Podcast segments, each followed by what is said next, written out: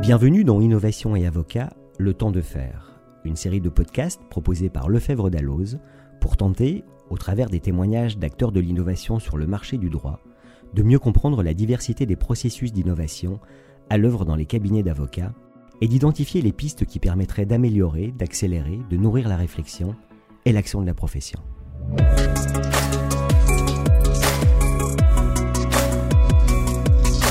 Maintenant, les écoles de formation des avocats permettaient de se former à un métier, puis, au gré des expériences, d'apprendre à améliorer les gestes transmis par le maître, comme un compagnonnage. Aujourd'hui, les attentes du marché du droit, comme la pratique des métiers du droit, ont changé. Pour répondre à ces demandes de nouveaux profils d'avocats, les formations initiales, comme continues, pourraient davantage évoluer. Pour nous en parler, nous recevons Mélanie Barneau, fondatrice du cabinet d'avocats IPARM et de la Legal Tech Droit Quotidien, par ailleurs vice-présidente du réseau national des incubateurs de barreaux. Bonjour Mélanie. Bonjour Laurent. Merci d'avoir répondu à notre invitation. Merci beaucoup pour l'invitation. Mélanie, je vais vous demander dans un premier temps, si vous le voulez bien, de vous présenter et de nous présenter vos euh, diverses activités. Je suis avocate euh, depuis 2002 à Montpellier. Au départ, j'étais plutôt sur des activités en droit des affaires et en particulier, euh, j'ai beaucoup travaillé sur le sujet de l'accompagnement des entreprises innovantes et des, entreprises de l'économie sociale et solidaire. Et puis, ça m'a amené voilà, souhaiter me former sur le sujet de l'innovation. Et euh, à la suite de ça, j'ai eu envie euh, de contribuer à faire émerger un incubateur de barreaux sur Montpellier. Puis euh, j'ai souhaité contribuer à la mise en place du réseau national des incubateurs de barreaux. Et parallèlement à ça, voilà, j'avais vraiment le souhait, euh, je voyais mes clients innover et je, je me disais que euh, le milieu du droit euh, pouvait aussi être voilà, évoluer dans, dans, dans, la manière dont il est euh, exercé. donc, j'ai souhaité moi-même créer, créer, une euh, Legal Tech qui s'appelle Droit quotidien Legal Tech. C'est une activité accessoire à mon activité d'avocat que je mène depuis euh, mars 2020. On va rester sur la, la, Tech que vous avez créée. Qu'est-ce qui vous a motivé dans ce, dans, dans ce choix de vous engager euh, sur la voie de l'innovation? Pour commencer, effectivement, euh, une grande frustration en tant qu'avocate, euh, de constater que souvent, l'offre euh, ne rencontre pas euh, la demande ou la demande ne rencontre pas l'offre. C'est-à-dire que on peut pas toujours permettre à toutes les personnes qui ont besoin de prestations juridiques de pouvoir en bénéficier pour des raisons toutes bêtes de, de modèle économique. En fait, toute personne n'a pas les moyens de se payer finalement des prestations juridiques d'un niveau qualitatif suffisant. Et donc, euh, il me semblait euh, que euh, le numérique était une opportunité d'amélioration de l'accès au droit en modélisant ce qui pouvait être modélisé et en ne concentrant finalement son intervention d'avocat que sur ce qui n'est pas modélisable. Donc, euh, en voyant mes propres clients euh, automatiser beaucoup de choses, euh, voilà, concevoir des, des, nouveaux modèles économiques, puisque je suis beaucoup sur l'innovation sociale aussi. je me suis, enfin, j'avais vraiment très envie de tester cette, cette approche sur mon domaine d'expertise. Voilà, parce que j'ai quand même commencé à travailler sur l'innovation avec des entreprises innovantes à partir de 2007-2008. Et donc, j'avais en, 2017, quand j'ai commencé à vraiment me dire que je voulais faire quelque chose, ça faisait déjà quasiment une dizaine d'années que je, que, baignais dans l'innovation tech et l'innovation sociale. Donc, euh, voilà, c'est ça qui m'y a amené, euh, c'est le fait d'être euh, moi-même, d'observer beaucoup d'entreprises différentes innover. Il y a la volonté de démocratiser l'accès au droit, si je comprends bien aussi. Oui, alors effectivement aussi beaucoup. Euh, étant pas mal engagée sur le plan associatif bénévole euh, depuis euh, pas mal d'années aussi, je, je, c'est vrai que le, le, souhait de pouvoir amener de l'accès au droit aux personnes qui sont les plus en difficulté, c'était voilà, c'était quelque chose qui me touchait beaucoup personnellement. Parfait. Vous êtes vice-présidente du, du, réseau national des incubateurs. Est-ce que vous pouvez nous expliquer un petit peu le, le rôle des incubateurs? Alors en fait, euh, les incubateurs de barreaux sont arrivés euh, dans le paysage des avocats euh, à peu près à partir de l'année 2014-2015. Et s'ils sont arrivés là, c'est parce que il y a eu l'arrivée de ces acteurs, on va dire non professionnels du droit, que sont les legal tech, à partir du début des années 2010. on a vu arriver des acteurs tels que Demander Justice qui ont, bah, finalement proposé de la prestation juridique automatisée en ligne. Et donc d'abord, au départ, les avocats ont plutôt eu comme démarche de se battre contre ces acteurs, de combattre sur le terrain du périmètre du droit. Et S'agissant de prestations juridiques numériques automatisées, euh, le périmètre du droit n'a pas euh, permis d'empêcher euh, ces, nouveaux acteurs de prospérer. Et donc, comme les avocats n'ont pas pu mettre un terme à, à, ce mouvement, je pense qu'ils ont été. Enfin, l'idée, ça a été de se dire, mais qu'est-ce qu'on va faire, nous, avocats, pour finalement utiliser ce mouvement au service des, citoyens. Donc, euh, bah, commencer à innover. Et en fait, dans tout, si vous voulez, quand on observe euh, les mécanismes d'innovation euh, dans les autres domaines d'activité, bah, vous avez des incubateurs hein, en dehors des, domaines juridiques. Vous avez des incubateurs aussi bien généralistes hein, qui sont portés par les par les grands, enfin souvent par des acteurs du type, euh, nous à Montpellier, on a un incubateur euh, qui est porté par la métropole, euh, différents acteurs, voilà. Et pourquoi des incubateurs? Bien parce que on a identifié que pour pouvoir faire émerger l'innovation, il fallait un espace qui permette aux gens à la fois de se, de comprendre le, le mécanisme d'innovation, mais aussi d'être accompagnés, aidés. parce que innover c'est pas facile, c'est pas évident, c'est pas de la chance, ça nécessite une méthodologie particulière et donc les incubateurs de barreaux, euh, donc le premier incubateur qui est arrivé, c'était à Paris. Il est arrivé surtout pour euh, lancer d'abord un concours d'innovation qui a permis, en fait, les concours d'innovation, bah, c'est vraiment une opportunité euh, pour, voilà, on va dire que ça va donner plus envie aux gens d'innover, d'avoir un concours qui est organisé. Donc, au départ, c'était voilà, les incubateurs de barreaux, leur mission, c'est de mettre à l'ordre du jour la question d'innover au sein de la profession d'avocat. Donc ça, c'est la première mission des incubateurs de barreau. Euh, mais c'est vrai que euh, tous les incubateurs de barreau qui existent ne se sont pas véritablement octroyés toujours les mêmes missions, en fait. La mission première, je pense, c'est celle de faire comprendre qu'est-ce que l'innovation et on est plus sur ce que moi j'appelle de l'acculturation, c'est euh, c'est pas perdre toute culture, hein, mais c'est amener une nouvelle culture, c'est amener cette culture de l'innovation, en plus de notre culture de juriste euh, et d'avocat, euh, bah, d'amener cette culture d'innovation pour pouvoir essayer d'identifier quelles sont les opportunités d'innovation dans notre exercice professionnel. Concrètement, comment les, euh, comment les avocats euh, accèdent-ils euh, aux, incubateurs et quels bénéfices peuvent-ils en tirer sur le plan des moyens, des soutiens, de l'accompagnement, etc. Ça dépend vraiment. en fait, aujourd'hui, on est une quinzaine d'incubateurs de barreaux en France et chaque incubateur de barreaux est différent. Vous avez des incubateurs de barreaux qui sont des commissions des ordres, donc qui n'ont pas d'existence juridique propre, mais qui sont une commission euh, euh, organisée euh, par directement l'ordre. Et donc, ben, toute personne qui souhaite participer à cette commission peut voilà, demander à y être intégrée. donc ça, c'est pour les personnes qui souhaitent vraiment être acteurs de l'incubateur.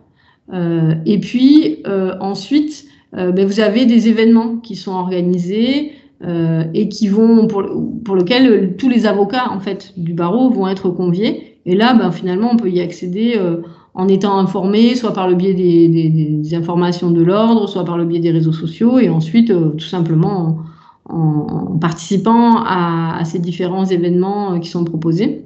Quand c'est nous, on est un incubateur associatif, c'est exactement la même modalité. nous, on a un site internet. Toute personne, tout avocat qui veut adhérer euh, à notre incubateur peut adhérer. Alors nous, la particularité, c'est que l'adhésion est payante sur des sommes qui sont euh, assez modestes. Hein. On est sur de l'ordre de 50 euh, euros pour l'adhésion annuelle. Et ensuite, voilà, les personnes peuvent participer aux événements qui sont organisés dans le cadre de notre programme ce que je, ce que je comprends en creux, c'est que selon que euh, l'on est avocat à Montpellier ou, euh, ou à Lille, on va avoir affaire à des incubateurs qui, ont, euh, qui sont différents, qui ont des philosophies différentes. C'est bien ça? Oui, tout à fait. Et en fait, la philosophie, elle est différente parce que la configuration de chaque barreau est différente. Vous allez avoir des barreaux pour lesquels vous avez pas mal de projets innovants qui sont déjà portés par des avocats. Et là, le besoin sera plus d'aider ces avocats à pouvoir mener à bien ces projets. Et donc, on va avoir plus une philosophie d'organiser finalement un collectif d'innovateurs et de mettre à leur disposition des ressources euh, pour pouvoir euh, faciliter euh, l'amélioration ou en tout cas le développement de leur projet. alors que dans certains barreaux, vous n'avez pas du tout de projet, mais une volonté de faire émerger des projets. Et là, on va plus être dans une logique d'organiser des formations, des événements, des conférences, des micro-conférences, et puis des événements de type concours pour que des, des, personnes, des cabinets d'avocats, euh, des avocats euh, sautent le pas, en fait, en ayant eu suffisamment d'infos et en se disant, bah, il y a une opportunité, il y a un concours, euh, je, vais, euh, je vais sauter le pas. Donc, en fait, vous avez euh, des, incubateurs de barreaux qui vont uniquement faire des conférences, des infos et qui vont même pas organiser de concours parce que bah, il y a même peut-être même pas le besoin encore de, de enfin, en fait, un concours, c'est une occasion de prendre du temps pour euh, innover. Sauf qu'il faut déjà avoir un bon niveau, l'air de rien, de compréhension de qu'est-ce que ça veut dire innover pour, pour se dire je vais participer à un concours et pour se dire je vais mobiliser du temps et de l'énergie pour ça. Donc, vous avez des barreaux euh, dont l'incubateur est vraiment au stade de uniquement faire des conférences, euh, des infos, des réunions pour des formations, pour faire voilà faire émerger en fait le, le, le l'envie d'innover chez les avocats. Vous avez d'autres incubateurs de barreaux, comme celui de Montpellier, qui vont essayer d'appuyer pour faire émerger des projets en organisant, ben nous on organise un, un légal hackathon. Euh, on en a organisé un en 2019, euh, et puis bon, on n'en a pas fait en 2020 compte tenu de la situation sanitaire, mais on va en organiser un autre euh, du coup en, 2000, enfin, en 2021 en, en novembre. La date n'est pas encore euh, complètement fixée. Et donc là, c'est carrément euh, des journées où euh, c'est un mix entre une sorte de coaching et un concours. Vous arrivez avec un projet, avec une idée un petit peu formalisée et on va vous coacher toute la journée. Enfin, vous allez avoir des, des personnes qui vont vous aider à faire avancer votre projet pendant une journée. Vous le pitchez le soir et vous avez un jury et vous pouvez obtenir des prix. Donc ça, c'est une modalité. Vous avez des concours qui sont sur certains barreaux euh, où, qui sont où il n'y a pas ce coaching, mais euh, c'est un concours qui est lancé et qui est ouvert finalement à tous les avocats de France, hein, pas uniquement euh, les avocats du barreau, par exemple Bordeaux, Rennes, mais aussi, je pense, les Hauts-de-France organisent des concours qui sont ouverts à, à voilà, à tout type d'avocats en France. Et là, on est plus sur une idée euh, voilà, de, de, donner envie aux personnes euh, euh, d'innover, mais sans, sans, avoir vraiment un accompagnement. Et puis après, vous avez, comme le, vous avez le barreau de Paris, le barreau des Hauts-de-Seine et le barreau de Lyon, qui, eux, ont mis au point véritablement un programme qui permet, un programme d'incubation de plusieurs mois qui permet de, de vraiment d'aider les porteurs de projets à progresser. Entendu. Et dans ce cadre, le réseau national unifie les pratiques, il partage les bonnes pratiques. Quelle est, sa, fonction et sa raison d'être alors en fait, effectivement, euh, on est tous en train de tester chacun de notre côté des choses. Par exemple, euh, voilà, euh, Lyon organise depuis plusieurs années une journée de l'innovation. et c'est vrai que bah, nous, par exemple, à Montpellier, on, on, on s'est aussi inspiré un peu de ce qui se faisait euh, Marseille, par exemple, fait un légal day. L'idée, c'est pas de se dire on va tous faire la même chose, euh, parce que euh, c'est pas peut-être pas une bonne idée de tous faire la même chose aussi. C'est intéressant d'avoir des événements différents, surtout les incubateurs de barreaux. L'idée de ce réseau, c'est effectivement de regarder ce que font les uns et les autres, de voir ce qui marche, ce qui marche pas.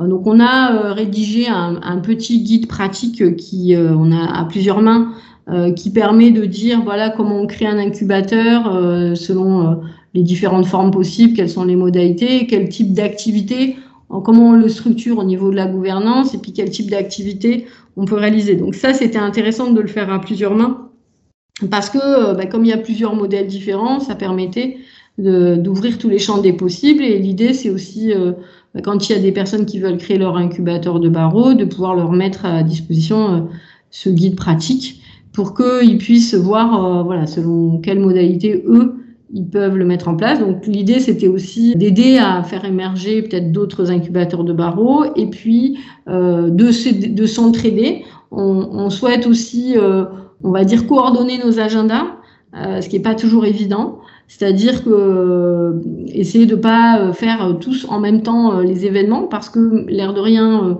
euh, quand on fait un événement à Marseille, il n'y a pas que les, avocats de Marseille qui viennent. Euh, il y aura aussi, euh, ben, voilà, peut-être des avocats des autres barreaux qui vont se déplacer. Donc, si on fait en même temps tous, nos événements, même à des dates trop rapprochées, ben, c'est un peu compliqué. Donc, l'idée, c'est aussi de se coordonner parce que les incubateurs de barreaux, effectivement, ils ont un impact sur leur propre barreau, mais en réalité, ils ont aussi une action qui dépasse en fait euh, le seul, euh, le seul cadre géographique de leur barreau. Donc nous, par exemple, quand on avait fait le légal hackathon, on avait des avocats de, de, Strasbourg qui étaient présents. Donc du coup, si vous voulez, c'est aussi se coordonner, mais on n'est pas dans une logique de créer un modèle monolithique, de commencer un incubateur de barreau, qu'est-ce qu'il doit faire quoi. C'est plus de, de, de s'aider. Et après, il y a tous ces projets au niveau national, que, qu'on peut difficilement porter au niveau euh, local et qui pourrait être porté uniquement par un réseau national des incubateurs de barreaux. Par exemple, euh, on a organisé euh, un événement avec le réseau national l'an dernier où on a présenté, on, on, on s'est mis en contact avec un réseau de business angels, badge, les business angels des grandes écoles, et on a organisé un événement qui euh, avait pour objectif euh, de présenter à ces investisseurs des legal tech du réseau euh, des incubateurs. Et donc, parmi voilà, ces legal tech, c'est une forme de concours au niveau national, mais qui, dont le jury était les badges, les investisseurs, qui ont donc ensuite sélectionné les projets pour lesquels ils pensaient qu'il y avait une possibilité de les financer dans le cadre de, de leur club d'investisseurs. Donc ce genre de projet, euh, c'est un peu difficile euh, de le faire euh, juste au niveau local. C'était plus cohérent de le faire au niveau national. Voilà. Donc c'est tous les projets qui finalement ne peuvent pas être portés par un incubateur tout seul. c'est intéressant de le porter au niveau du réseau. On fait aussi en ce moment un ensemble de, on organise des webinaires sur des sujets liés à l'innovation. Euh, et donc là, pareil, on a, on décidé de le faire au niveau du réseau national parce que ça permet euh, d'organiser plusieurs webinaires et de pouvoir euh, bénéficier aussi, bah, ces, ces, webinaires, ils peuvent bénéficier aux incubateurs de barreaux qui n'ont pas nécessairement les moyens d'organiser des événements et qui donc vont pouvoir diffuser ces webinaires auprès de leurs barreaux et donc commencer leur travail d'acculturation aussi. L'union fait la force en quelque sorte. Oui, mais dans la diversité. C'est Parce que c'est la réalité du terrain. Merci beaucoup Mélanie d'avoir répondu à nos questions. Je vous en prie. Au, revoir.